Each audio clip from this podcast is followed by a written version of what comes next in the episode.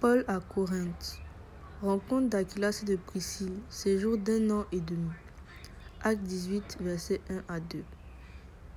Paul partit d'Athènes et se rendit à Corinthe. Le Seigneur t'emmène à la découverte de ta destinée en trouvant ta Priscille. Priscille était une prostituée, la prostituée d'Aquilas. Parmi tes amis, qui est ta Priscille? Veux-tu être l'ami de personnes avec une mauvaise vie? Ou veux-tu être la perle que le Seigneur Jésus t'amène à être pour ton mari? Voilà, que le Seigneur te bénisse. Bisous.